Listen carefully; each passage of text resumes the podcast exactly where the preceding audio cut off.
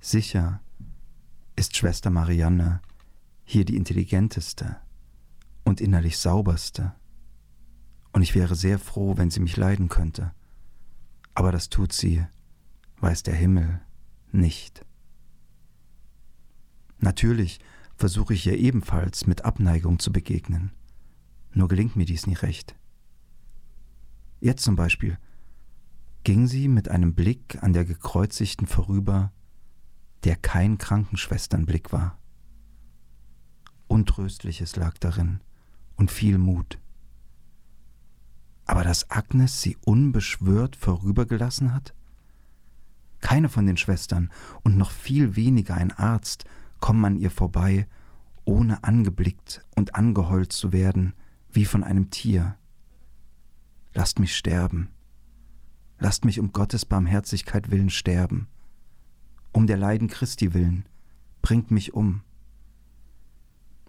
Ihr ganzer Leib windet sich dabei, und wie sie die Hände heben und falten möchte und nicht kann, denn die müssen sich an die Mauer klammern, nein, hineinkrallen. Und sicher denkt sie manchmal, dass man sie vielleicht erhören würde, wenn es ihr bloß gelänge, diese Hände richtig zu falten. Und dann übersteht sie ihre wahnsinnige Furcht vor dem Fall, nimmt die Krallen von der Mauer zurück und bricht zusammen wie ein Tier.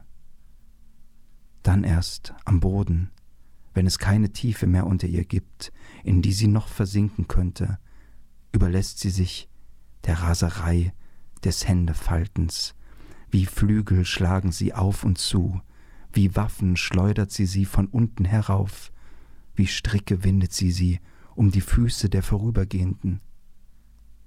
In den ersten Tagen habe ich mich einmal zu ihr niederfallen lassen müssen und ihren Kopf auf meine Knie gebettet. Aber solche Sachen werden einem hier so schwer verziehen.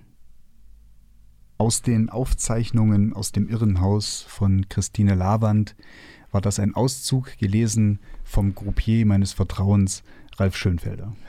ja, hallo Mario. Bei mir ist wie immer der Landstreicher im Lavantal, Mario Osterland. Und ihr hört Blaubart und Ginster. Es geht heute eine Stunde lang um die Autorin Christine Lavand und ihr, ihr Prosawerk Aufzeichnungen aus dem Irrenhaus. Und lieber Mario, Du hast dieses Buch für die Sendung vorgeschlagen. Äh, ich kannte Christine Lavand zuvor als Lyrikerin. Die Prosa war mir nicht so bekannt und vor allem dieses Werk war mir ehrlich gesagt überhaupt nicht dem Namen nach bekannt. Erzähl uns doch zunächst mal, wie du darauf gekommen bist und warum wir heute also dieses Buch besprechen, warum du das gern besprechen wolltest in der Sendung. Ja, schon mal erstaunlich, dass du sagst, dass sie dir als Lyrikerin bekannt war. Denn das ist schon die erste Hürde sozusagen, ja. dass der Name überhaupt, also selbst wirklich literaturinteressanten, äh, literaturinteressanten, literaturinteressierten Menschen tatsächlich bekannt ist, kann man so nicht voraussetzen. Christine Lavand, ein Name, der bei mir vielleicht so seit zwei, drei Jahren auf dem Radar ist ganz sporadisch immer mal wieder aufploppte. Es gab vor einigen Jahren so eine Art Hype um sie. Das zumindest in meiner Bubble hatte ich so das Gefühl, eine Autorin, die wiederentdeckt wurde. Alle haben sich auf das wiederentdeckte Werk gestürzt. Ja. Und wenn so etwas passiert, bin ich immer erstmal skeptisch. Warte erstmal ja. ab, ob der Hype real ist und so weiter und so fort. Und habe den Namen im Hinterkopf mit mir rumgetragen. Und dann war ich dieses Jahr auf einer etwas ausgedehnteren Reise durch Österreich, Slowenien, Norditalien und so weiter und da bin ich zwangsläufig durch Kärnten gekommen. Ja. Habe mir in Klagenfurt das Robert Musil Haus angeschaut, das bekanntermaßen sich dem Werk, Leben und Werk von Robert Musil und Ingeborg Bachmann verpflichtet hat. Ja. Und seit einiger Zeit auch der Nummer drei der Kärntner Literatur und das ist eben besagte Christine Lavand. Mhm die auch nicht ursprünglich Lavand hieß. Nein. Das ist ein Pseudonym. Sie kommt aber eben aus dem Lavandtal, so die Gegend um Wolfsberg, falls man sich in Österreich so ein bisschen auskennt. Ja, sie hieß eigentlich Christine Habernick. Genau, verheiratete Habernick, ne? Ja, ja, verheiratete Habernick, genau. genau ja. Und naja, und diese Reise hat dann tatsächlich dazu geführt, dass ich mehr über Lavand erfahren wollte, dass ich sie auch lesen wollte. Es war recht interessant zu sehen in Klagenfurt in diesem Robert-Musil-Haus, wie ein ein Zimmer, das sie bewohnt hat, nachgestellt wurde in so einer Art ja, lebensgroßen Diorama. Und habe dann mal geschaut, was eigentlich so ihr Werk, also ich wusste natürlich grob, sie ist Lyrikerin und Prosaautorin gewesen, habe dann aber erstmal geguckt, was mich an diesem Werk eigentlich tatsächlich fasziniert und interessiert und wie man einsteigen könnte. Und dann bin ich eben über das Buch Die Aufzeichnungen aus dem Irrenhaus gestolpert. Ich habe ja generell so ein Fable für Journalliteratur und Tagebücher und dergleichen.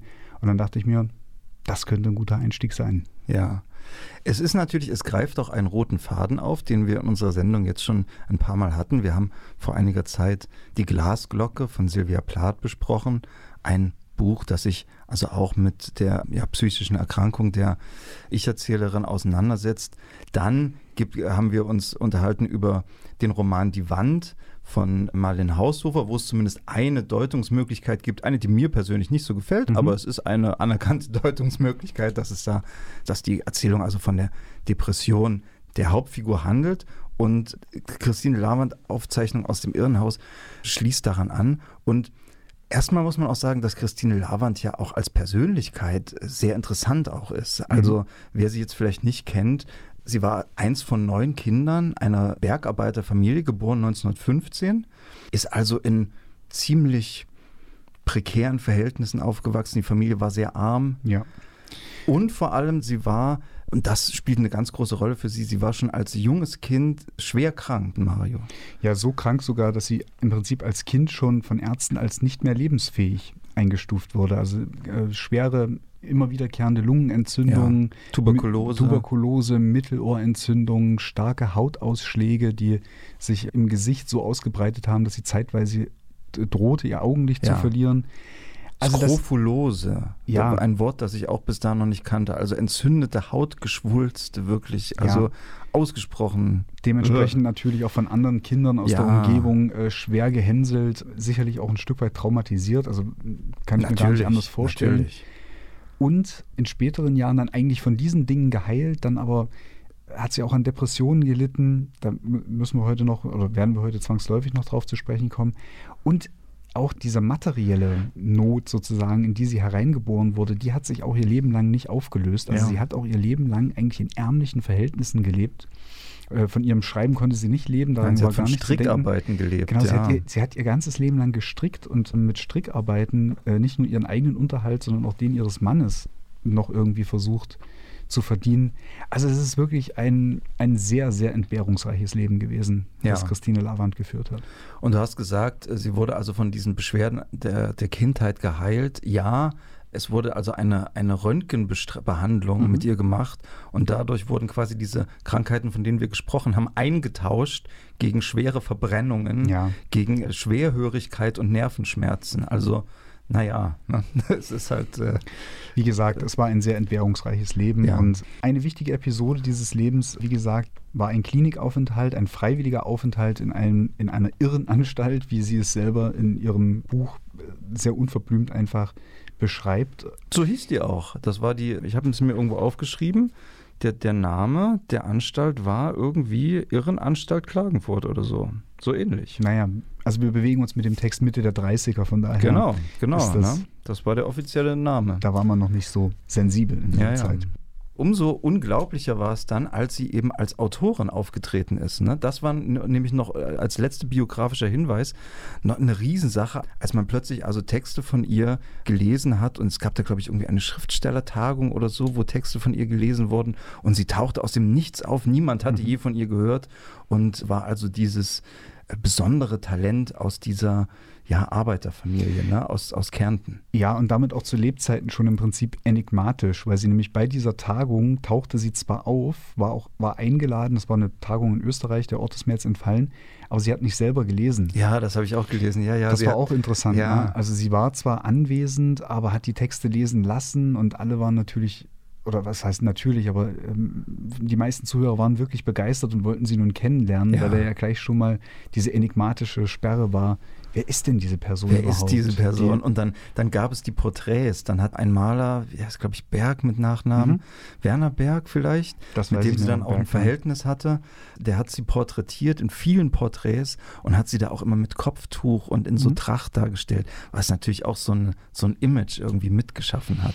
Ja, hat halt ihr, nichts ne? mit, mit Literaturbetrieb und Gelehrsamkeit und akademischer Welt oder sowas zu tun, sondern also das Kopftuch, das Christine Lavand ja meist getragen hat oder mit dem sie auch meist dargestellt ist, das verweist natürlich so als Symbol auf ihre bäuerische, ja, ja. ihre bäuerische Richtig. Herkunft. Ne? Richtig. Das ist ähm, also wirklich schon von vornherein ein Phänomen, wenn man anfängt, sich mit, mit ihr zu beschäftigen, bevor man überhaupt die erste Zeile gelesen hat. Und wenn man dann die Buchdeckel aufklappt, dann meine Güte. Ralf, gib uns einen kurzen Überblick, worum es im Buch geht. Ich spring dabei. Ja, gern. Wir haben es schon gesagt, Christine Lavand hatte kein leichtes Leben, gerade auch in ihrer Jugend. Und es gibt also einen biografischen Hintergrund. Mit etwa 20 Jahren unternimmt Christine Lavand einen Suizidversuch. Und noch im selben Jahr lässt sie sich freiwillig einweisen, eben in, das, äh, in, die, in, das, in die Irrenanstalt von Klagenfurt. Aufzeichnungen aus dem Irrenhaus suggeriert jetzt ein bisschen der Titel, dass es also sich um Notate oder ein Tagebuch aus ihrer Zeit in der Psychiatrie handelt. Das ist nicht so.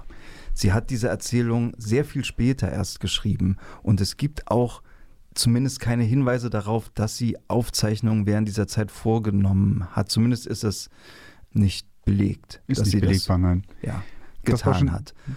Und deswegen glaube ich, wäre ist das so eine Sache, die für mich erstmal wichtig ist, am Anfang sich klarzumachen, dass auch hier wieder wir äh, nicht vergessen dürfen zu trennen zwischen dem biografischen Erlebnissen von Christine Lavand und der Ich-Erzählerin dieses Buches, dieser Erzählung. Ja? Wobei das natürlich etwas irreführend war, auch für mich als Leser oder erstmal auch als der Buchkäufer. Denn ich hatte ja eingangs gesagt, Ja. ich bin auf dieses Buch äh, aufmerksam geworden, unter anderem, weil ich Journale und Tagebücher sehr gern lese. Mm, Und eigentlich auch, weil ich dann durchaus, ich habe das so ein bisschen gegoogelt, das Buch war eingeschweißt im Buchland, ich habe dann ein bisschen gegoogelt, worum es geht und, und wie es aufgebaut ist.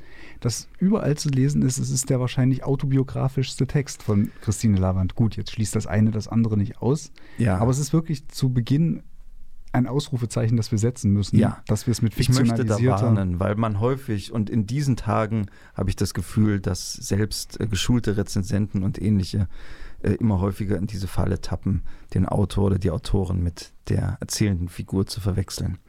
Jedenfalls ist die Erzählung dann zunächst erstmal handelt davon ganz klassisch, wie eine Figur, wie eine Person an einen neuen Ort kommt, ein Ort, dessen Regeln sie zunächst nicht versteht und sie ist erstmal damit beschäftigt zu verstehen, ja, wie, wie läuft das hier alles und wie läuft vor allem auch das Zusammenleben an diesem Ort. Ne? Denn es gibt, sie, es wird dir dann schnell klar, es gibt also so verschiedene Gruppen von Patientinnen. Es gibt zum Beispiel, also zunächst mal sind die eingeteilt durch ganz trivial durch ihre Finanzen. Manche Patientinnen, die dort sind, sind sozusagen wohlhabend genug, um den Aufenthalt selbst zu bezahlen. Sie, die Ich-Erzählerin, ist das nicht. Die Gemeinde, aus der sie kommt, muss für die Kosten aufkommen. Und das äh, sozusagen stellt sie gleich relativ weit unten in dieser Hierarchie. Ja, ist auch nicht unerheblich, das zu wissen, denn damit fällt sie nicht nur sozusagen der öffentlichen Kasse zur Last, sondern dadurch ist ihr Fall in ihrer Gemeinde auch bekannt. Denn die Gemeinde muss ja Rechenschaft über das abgeben, wofür sie Geld ausgibt. Und damit weiß natürlich dann auch jeder schon in diesem Dorf oder in dieser Gemeinde, aus der sie stammt, Ja. dass sie tatsächlich in psychiatrischer Behandlung ist. So ist es. Also Also, auch wir- eine Scham gleich damit verbunden. Ne? Psychiatrische Behandlung, wie wir heute sagen würden, Ja. dass sie schlichtweg eine Irre ist. Dass sie eine Irre ist, um, genau. um in der Zeit äh, und dem Jargon dieses Buches zu bleiben. Richtig. Das ist das eine, diese, diese Hierarchie, aber es gibt auch unter, das ist super interessant dargestellt, unter den Patientinnen auch noch andere Hierarchien. Zum Beispiel gibt es einen sogenannten Lehrerinnentisch. Also es geht da auch ein bisschen um die Bildungsgrade. Die Ich-Erzählerin hat keinen hat keinen Schulabschluss, hat also auch keine Ausbildung und ist ganz bestimmt keine Lehrerin. Und sie möchte eigentlich gern Anschluss finden am Lehrerinnentisch, aber der wird ihr, es ist ganz klar, der wird ihr versagt und dann beginnt sie auch einen Fehler. Das ist das, was ich meine mit den Regeln äh, lernen. Sie geht an den Tisch und eine der Patientinnen an dem Tisch fragt sie dann, ob sie auch schon die fliegenden Pferde gesehen hat. Und die Ich-Erzählerin sagt ja. Und später wird ihr klar, dass sie das also, dass sie das überhaupt nicht zusteht, in diesem Moment Ja zu sagen. Und sie wird dann auch weggeführt von dem Tisch. Ne? Also sie soll sich da fernhalten. Ja, vielleicht als Detail noch ähm, ist es ganz interessant zu wissen, warum sie eigentlich auf die Idee kommt, an den Lehrerinnentisch zu kommen oder warum sie sich selbst eigentlich in diese Richtung verortet. Denn sie macht wie sie selber gesteht, noch einen anderen Fehler. Sie gibt gegenüber einem Arzt zu, dass sie Gedichte schreibt. Ja. Und das auch gerne weiter tun möchte und am liebsten eigentlich eine Schriftsteller, also so, äh, so drückt sie sich nicht aus, aber am liebsten eigentlich eine Schriftstellerinnen, eine Dichterinnen-Existenz führen möchte. Mhm. Und das wird natürlich gleich weggewischt und, und kategorisch abgelehnt, dass auch das ihr eigentlich nicht zusteht. Wir ja. haben über die Herkunft der Autorin gesprochen, die ist deckungsgleich mit der Erzählerin. Sie kommt aus einem Arbeiter- und Bauernmilieu, also ohne dass es jetzt was mit der DDR zu tun hätte, aber sie kommt eben aus diesem Milieu. Sie hat keine höhere Bildung. Sie hat lediglich ihren eigenen, also lediglich in Anführungsstrichen, ihren eigenen Antrieb, in diese Kreise auf diese Ebenen vorzustoßen, aber das wird ihr verwehrt, qua, ja. qua Herkunft. Genau. Keine weitere Begründung. Absolut. Und das ist also auch dieser andere Teil der Hierarchie, den man erlebt, nicht nur unter den Patienten, sondern eben unter dem Personal. Was du gerade angesprochen hast, ist eine ganz starke Szene. Da wird sie nämlich geführt zu einem Treffen mit einem Gerichtspsychiater. Der ist quasi für sie zuständig, weil eben die Gemeinde für sie zahlt, für den Aufenthalt zahlt. Und das ist eine furchtbare Szene, weil er sie also ganz schrecklich herablassend äh, behandelt. Und äh, laut seiner Diagnose ist eigentlich das ganze Problem, warum sie überhaupt da ist und warum sie wahrscheinlich einen Suizidversuch unternommen hat, ist, dass sie als Arbeiterkind angefangen hat zu lesen. Ja. Und er sagte, so weit kommt es, wenn die Bauern schon anfangen zu lesen. Und jetzt will sie düchten. Ne? Also mhm. er verspottet sie dafür. Ja. Und äh, also sie äh, sagt dann zu ihr, naja, jetzt bleiben Sie mal hier und danach schlagen sie sich das mal mit dem Dichten aus dem Kopf oder mit dem Düchten und suchen sich mal eine Anstellung und äh, eine gnädige Frau, die ihnen was beibringt und dann hat sich das schon alles. Ne? Ja, so. die ihr, eine gnädige Frau, die ihr was beibringt, das ist äh, eigentlich das i-Tüpfelchen auf dieser Szene, ist ein Wort in, in dieser Passage, was, was ich mir auch eingekringelt hatte. Ja. Da geht es nämlich darum, sie soll also als Hauswirtschafterin soll sie ausgebildet genau. werden, aber sie sagt nicht, es wird nicht gesagt beibringen oder ausbilden, sondern abrichten. Abrichten, stimmt, sehr gut, ja. Mario, ja. Dass, dass dieser Gerichtspsychiater sagt, sie gehört zur Hauswirtschafterin abgerichtet. Ja. ja. Da, und das sind, also das ist, das ist keine Erbsenzählerei oder Haarspalterei. Nein, nein, nein, das ist wirklich genau dieser Jargon und der Ton, in dem da gesprochen wird. Es ist eigentlich eine fast viehische Existenz, ja. Die sie da nicht führen muss, das wäre jetzt falsch gesagt, aber man schaut auf sie fast wie eine viehische absolut, Existenz. So, absolut. Ja. Und interessant ist, dass es aber eben mehrere parallele Hierarchien in dieser Anstalt gibt. Denn in einer anderen Hierarchie wiederum ist sie noch ziemlich gut gestellt, nämlich in der Hierarchie der Schwestern.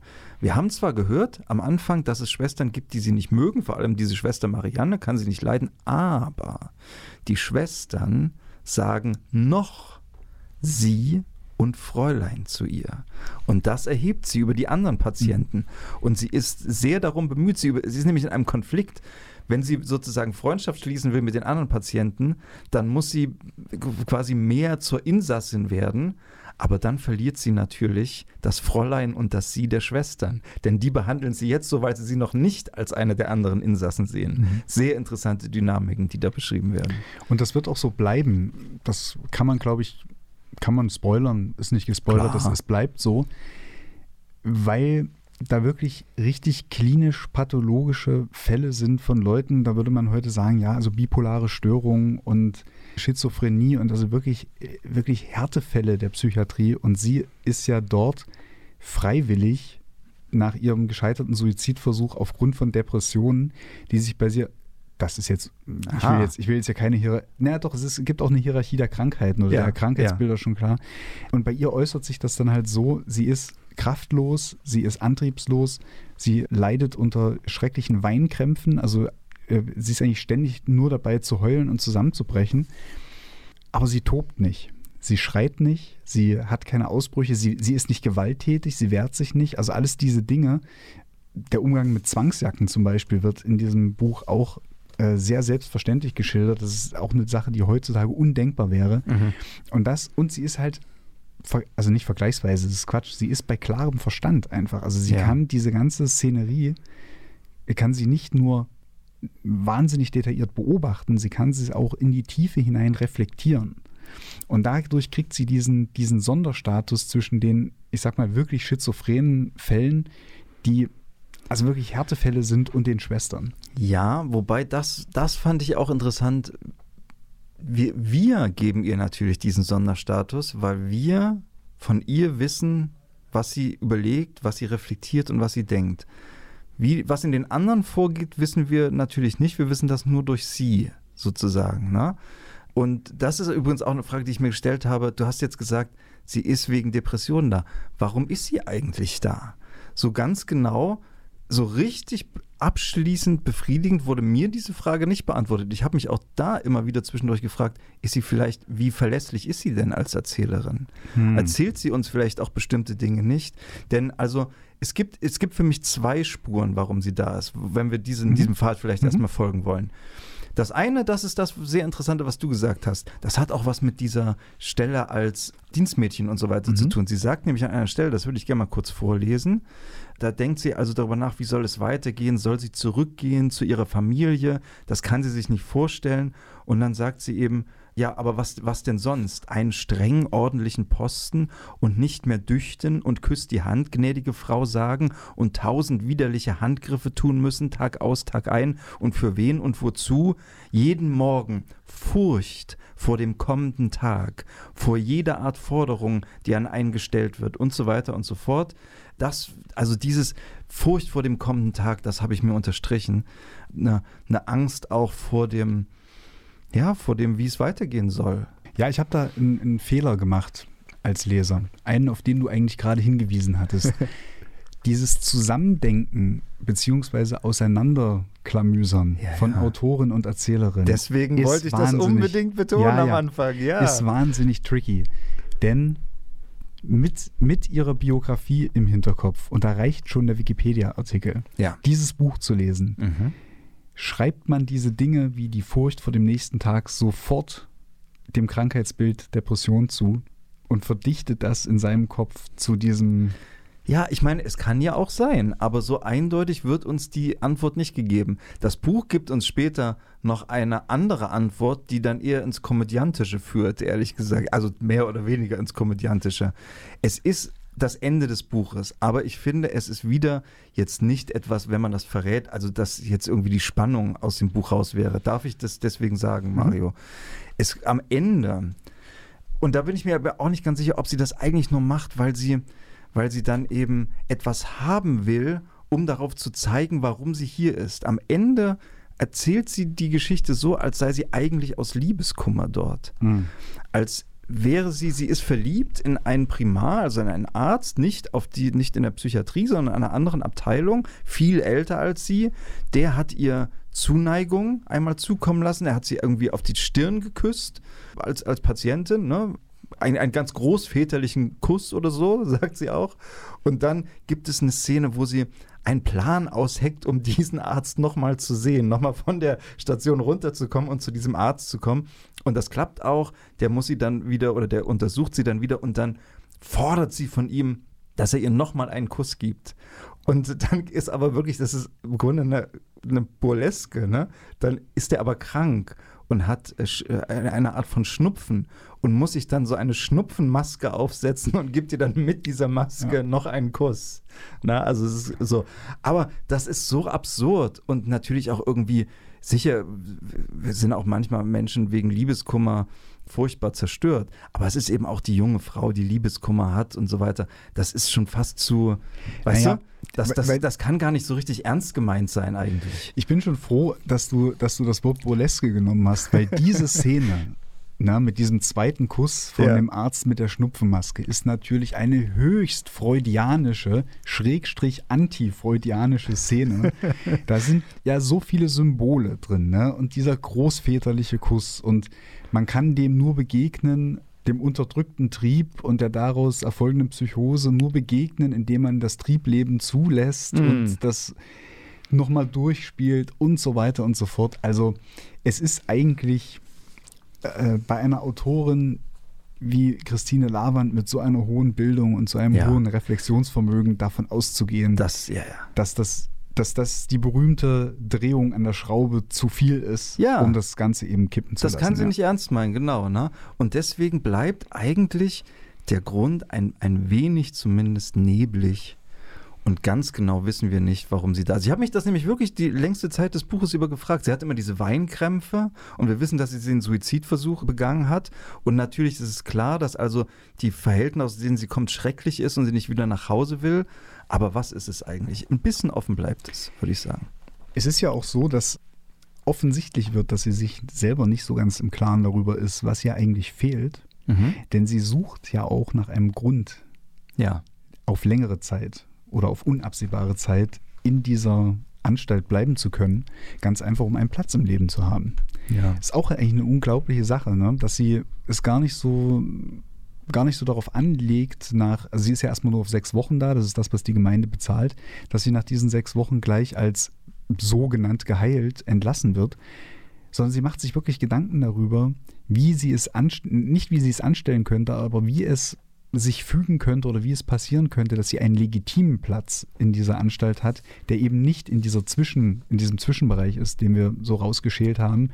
Das geht sogar so weit, dass sie, dass sie, glaube ich, so ein Stoßgebet loslässt und sagt, also Herr, gib mir, gib mir solche Anfälle, wie sie die anderen haben.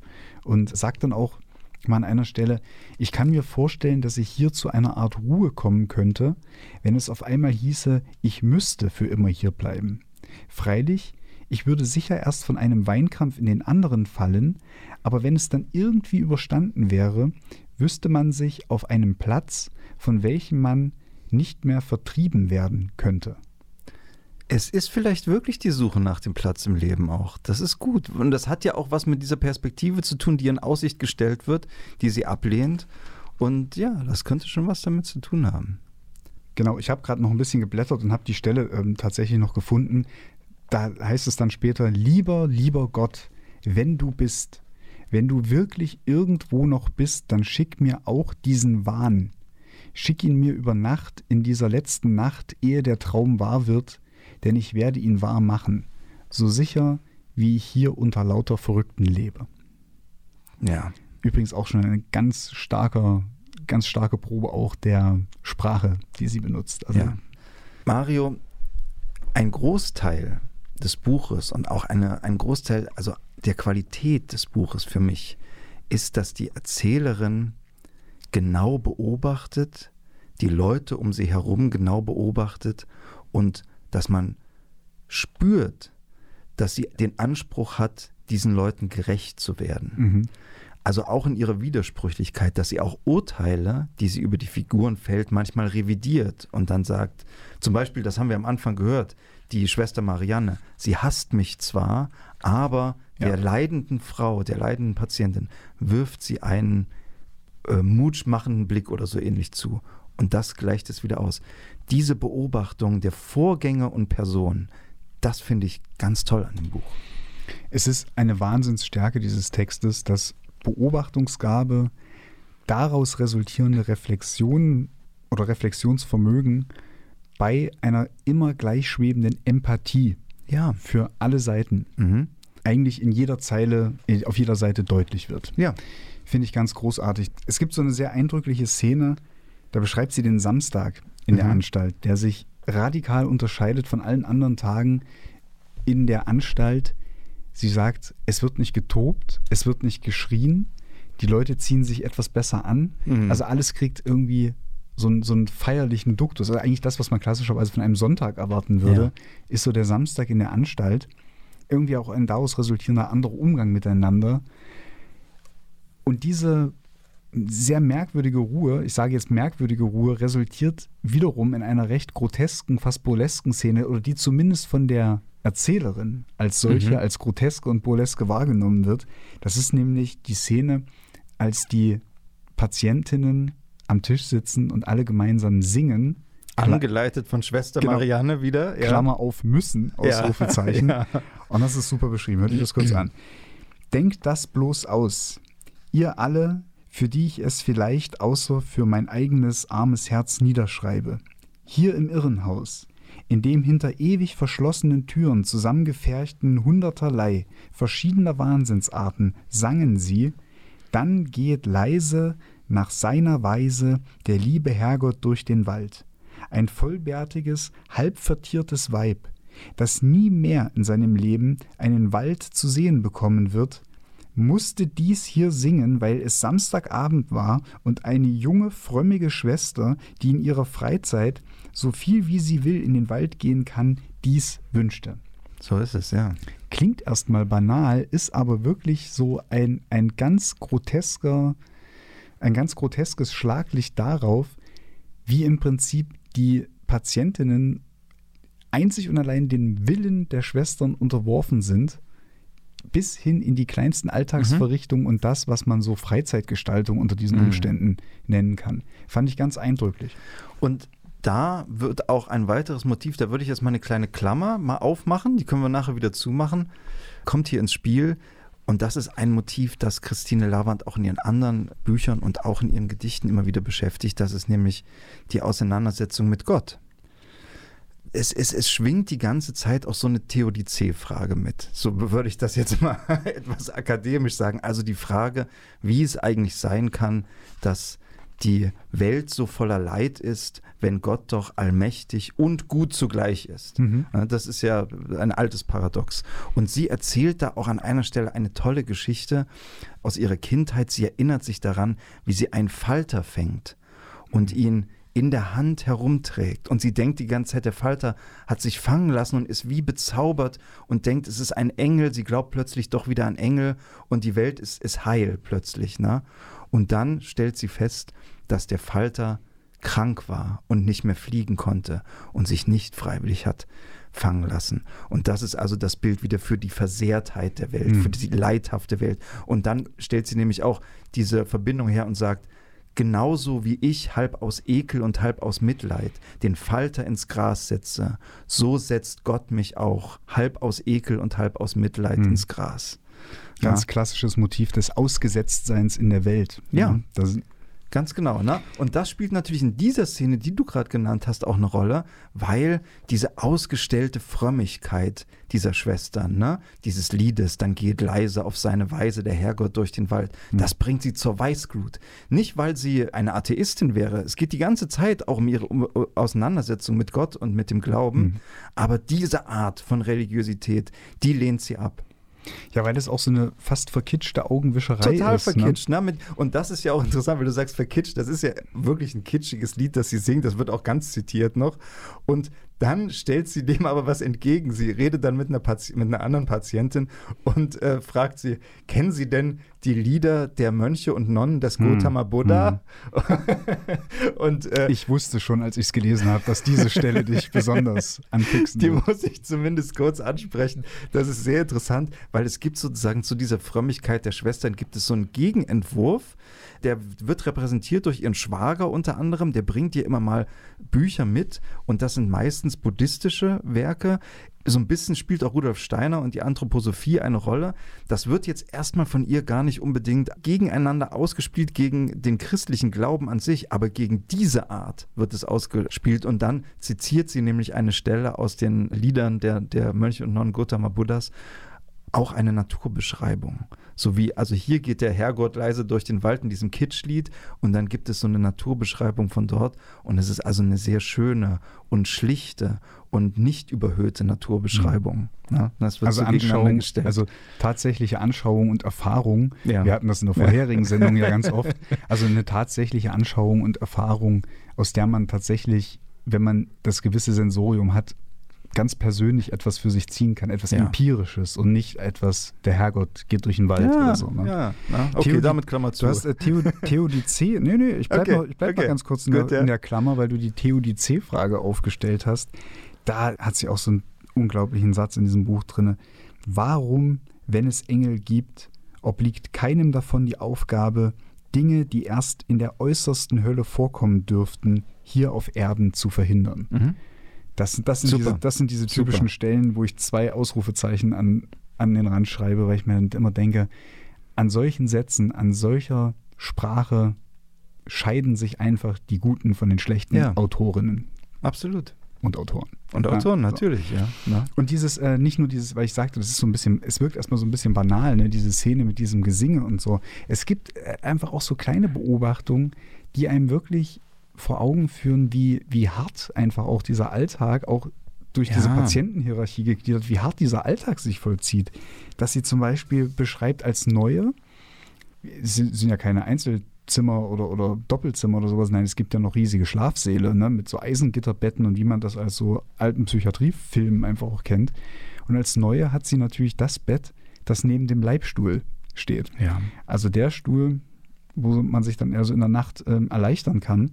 Und dann stirbt dort eine Patientin und sie schreibt, das also ist die berühmte Liebe zum Nächsten. Eine stirbt nach entsetzlichem Leiden, stirbt wie ein Stück Vieh, und eine andere hat dabei nur den Gedanken, ob sie nun dieses ausgestorbene Bett bekommen könnte. Genau. Weil sich dieses Bett nämlich nicht mehr neben dem Leibstuhl befindet. Richtig. Ja. Also es sind nicht immer nur so diese großen, diese großen ausgestellten Beschreibungen und Reflexionen, die natürlich auch vorhanden sind, mhm. wir kommen gleich drauf, die dieses Buch ausmachen, sondern es sind und das ist auch immer so eine, finde ich, eine große Qualität großer Literatur. Es sind diese kleinen Details, diese ganz kleinen Beobachtungen, an denen sich dann wieder so Großes entzündet oder Großes sichtbar und erfahrbar wird. Ja, es sind die kleinen und die großen Details, in denen eben das Leid, das die Leute, das die Ich-Erzählerin, aber auch die anderen Leute erfahren, da ganz deutlich wird. Und da kommt auch nochmal diese, diese religiöse Dimension rein, wenn sie an einer Stelle sagt, immer öfter denke ich hier, dass Ärzte eigentlich Priester und Schwestern alle Nonnen sein müssten. Denn das, was hier an Leid vorkommt, geht so weit über alles Menschliche hinaus, dass ihm auch unmöglich vom bloß Menschlichen her begegnet werden kann. Diesen Satz habe ich mir auch ganz dick angestrichen. Ja, ja. das ist super, ne? Und warum auch diese Sehnsucht danach, oder die, nicht diese Sehnsucht, sondern diese Vorstellung davon, weil auch das Bedürfnis bei den Patienten dementsprechend da ist. Nicht bei allen gleich ausgeprägt, aber am stärksten wahrscheinlich in der Figur der Frau Sent. Ja, das ist eine interessante Figur. Die, auch, ja. die ja eigentlich die Ich-Erzählerin fast heimsucht, indem sie in ihr, also die Frau Sent in der Erzählerin, so eine Art Seherin erkennt ja. oder so eine Art Medium. Das ist so ein Paradox. Die ganze Zeit versucht die Ich-Erzählerin irgendwo Anschluss zu finden, irgendwo Freundschaft zu schließen. Hm. Das wird alles abgeblockt und dann kommt eine neue auf die Station, die mehr oder weniger auch von den Schwestern auf sie angesetzt wird, ja. gemeinerweise. Und die lässt nicht mehr von ihr und das ist natürlich dann auch äh, ja nicht das, was sie gewollt hat. Und sieht dann ausgerechnet in der Erzählerin, die sich die ganze Zeit kritisch reflektierend mit der Theodizee-Frage auseinandersetzt, ja das Medium, das sozusagen den Draht nach ganz oben hat, das die Verbindung hat. Ja. Und geht ihr, also die Frau Sent, geht dieser Erzählerin, das muss man auch ganz einfach sagen, damit schlichtweg auf den Keks. Natürlich. Mit dieser Überhöhung ja, und diesem, dieser Aufsässigkeit im Prinzip, auch weil es mhm. ja auch mhm. eine Übergriffigkeit ist, dass sie sie gar nicht mehr sozusagen für sich sein lässt. Ja. ja. Und das führt schließlich dazu, dass sie so einen Kniff anwenden muss, der für mich eine der Schlüsselszenen dieses Textes halt darstellt, dass sie dann irgendwann so sinngemäß zur Frau Sent sagt, jetzt lassen Sie mich doch bitte mal für ein paar Tage in Ruhe. Ich brauche jetzt äußerste Ruhe und Abgeschiedenheit, weil sich weil sie spürt, dass sich eine große Erkenntnis anbahnt. Ja. Äh, also eine Offenbarung, eine Offenbarung göttlicher Natur, ja. Und dass sie sozusagen, um die auch klar empfangen zu können, dass sie jetzt ein paar Tage Ruhe und Abgeschiedenheit braucht. und die Frau Sent sieht es sofort ein ja. und sagt, oh, da hat sie großes Verständnis dafür und zieht sich zurück und somit verschafft sich die, die Ich-Erzählerin so ein paar Tage Ruhe ja. von dieser Frau Sent. Und danach ereignet sich eigentlich ein ganz, ganz großes Erkenntnismoment und Reflexionsmoment in dieser Erzählung, mhm. die ich den Hörerinnen und Hörern nicht vorenthalten möchte. Bitte. Meine Lüge wird dadurch um nichts weniger schäbig, denn ich gebrauchte sie um meinetwillen, aber es wundert mich immerhin, dass die, welche hier dazu berufen sind, zu beruhigen und zu lindern, nicht die nötige Zeit dafür aufwenden, um sich in die seltsamen Gedankengänge der Kranken so weit einzufühlen, dass sie die Stelle herausfinden, an welcher sie anzusetzen haben. Sicher wäre es oft viel einfacher, als man annimmt, und mit ein paar entsprechenden Worten gelänge mehr als mit Spritzen und Zwangsjacken. Aber vielleicht bin ich hier im Unrecht, sicher, denn mich bringt diese eine schon fast zur Verzweiflung, und auf die Ärzte warten ihrer Hunderte. Wenn die sich in jeden Verrückten einfühlen wollten, was bliebe dann am eigenen noch übrig? Uns hier unschädlich zu halten, ist wohl das Einzige, was man von Menschen verlangen kann. Alles andere muss vom Höheren her geleitet werden. Ah, da ist auch wieder die Anrufung, Anrufung ja. des Höheren gleich wieder dabei. Weswegen ich aber diese Szene jetzt. Ja, das äh, wirft schon ein, ein bisschen einen Schatten, oder? Mhm. Ja. Genau. Weswegen ich diese Szene nämlich unbedingt noch in dieser Sendung haben wollte, ja. ist, dass hier auch, man darf nicht vergessen, der Text ist lange, lange nach dem Klinikaufenthalt ja. von Christine Lavand entstanden. Also Christine Lavand war in den Mitte der, Mitte 30, der 30er, 30er ja. in dieser Anstalt und hat dann erst in den 50er Jahren oder 60er Jahren ganz und gar. Ich würde denken in den 40er Jahren. Aber jedenfalls war das nicht in ihrer Prosaphase, wo sie die anderen beiden Prosastücke auch geschrieben hat? Dann wäre das so um 46 gewesen. Also Nein. nach dem Krieg auf jeden Fall. Darauf können darauf, wir uns einigen. Und darauf kommt es auch an. Also deutlich nach dem Krieg äh, hat sie das dann geschrieben. Auch als eine Art Testament an diejenigen, die in dieser Anstalt wenige Jahre nachdem Christine Lavand sie verlassen hat, hingerichtet wurden, genau. ermordet wurden. Denn die Irrenanstalt ja. in Klagenfurt war unter der nationalsozialistischen Herrschaft eine Euthanasieanstalt, so ist es. in der natürlich diese Empathie, die die Erzählerin von der Psychiatrie hier fordert, da war man meilenweit ja, entfernt davon, logischerweise, sondern Richtung, man hat genau. einfach, man ist in die vollkommen andere Richtung gegangen und hat kurzen Prozess mit denen gemacht, die als irre galten, die als unheilbar, als wahnsinnig galten. Und es ist eine, es, eine, große Stärke dieses Textes, dass das aber sozusagen nicht, nicht wohlfeil im Nachhinein reingebaut wird und das nicht zu einer Nazi-Euthanasie-Erzählung wird, sondern ja. dass man einen Schritt vorher erzählt bekommt, welche atmosphärische Voraussetzungen sozusagen, welche atmosphärische Voraussetzung in dieser Anstalt gegeben ist, die das vielleicht sogar erleichtert hat, in diese, in, also von dieser Empathielosigkeit ja. gegenüber den, den psychisch Kranken in diese Euthanasie abzudriften. Absolut. Und das ist ja auch sehr gut möglich und vorstellbar, dass einige der Patienten, die Christine Lavand oder Patientinnen, die Christine Lavand Mitte der 30er Jahre getroffen hat, dieser äh, Euthanasie zum Opfer gefallen sind. Und ebenso, dass Ärzte oder Schwestern zu dieser Zeit nach wie vor dort beschäftigt waren und äh, da schuldig geworden sind. Ja. Und es ist eben übrigens tatsächlich, ich habe es gerade nochmal, die, die Buchausgabe übrigens, das kann man nochmal kurz sagen, im Waldstein Verlag, die hat einen sehr ausführlichen Anhang von Klaus Ammann, der ist ausgesprochen gut und äh, informiert über viele Hintergründe des Textes und da findet man also auch den Hinweis darauf, dass die, ich glaube, ein Arzt, äh, auf jeden Fall eben Angestellte aus der Irrenanstalt 1946 verurteilt wurden in einem großen Prozess und es wird hier darüber spekuliert, dass vielleicht sogar dieser Prozess der den Ausschlag gegeben hat für die Erzählung, denn sie ist in der Tat 1946 im Herbst geschrieben ah, okay. worden. Dann hatte ich das falsch abgespeichert, aber ja, aber so kommen die Dinge da eben zusammen und wir haben, es ist eine sehr schmale Erzählung, wir haben wahnsinnig viel jetzt drüber geredet und auch wahnsinnig viele Details auch schon aus dieser Erzählung verraten. Aber, aber ich kann die Hörer, viele ausgelassen. Genau, ich kann die Hörerinnen und Hörer trotzdem beruhigen. Es ist, das Buch ist noch nicht von uns kaputt gespoilert nein, worden. Nein. Der Text ist sehr kurz, aber sehr dicht und unheimlich reich. Allein wie interessant und genau sie die anderen Patientinnen beschreibt. Es gibt so viele Figuren aus dem Buch, die im Gedächtnis bleiben, weil sie mit so einer Empathie und so einer Genauigkeit und eben diesem Bedürfnis, diesem offensichtlichen Wunsch, diesen Menschen gerecht zu werden, hm. über diese Menschen erzählt. Und somit zu großer, einfach zu großer Literatur wird ja. und weit über eine persönliche Aufzeichnung hinausgeht. Ja, absolut. Ja, lieber Mario, es war schön mit dir über Christine Lavand zu sprechen. Ich freue mich sehr, dass ich dieses Prosastück jetzt auch mal von ihr gelesen habe. Wir sind aber am Ende der Sendung angekommen. Hm, so schnell geht die Stunde immer rum. Auf jeden Fall noch weiterlesen, Christine Lavand, oder? Ja, unbedingt. Also ich bin jetzt unbedingt. schon ziemlich angefixt. Es gibt noch Sprache. zwei andere äh, kürzere Erzählungen von ihr. Ich habe sie noch nicht gelesen, aber die sind jetzt auf die Lektüreliste gerutscht bei mir. Und die Gedichte sind auch toll. Also ich habe einige der Gedichte gelesen. Die sind fantastisch. Gibt es alles bei Wallstein und eine Gedichtsammlung auch bei Surkamp, im Übrigen herausgegeben von Thomas Bernhard. Ja. Aber Schluss, Schluss ja, mit Thomas Schluss. Bernhard. Okay. Wir hören zum Abschied nochmal Musik aus dem Soundtrack von Durchgeknallt, heißt Girl der Film auf Interrupted. Deutsch. Girl Interrupted Girl ist der wesentlich bessere Titel mit Winona Ryder und der leider viel zu früh verstorbenen Brittany Murphy, die ich auch sehr schätze.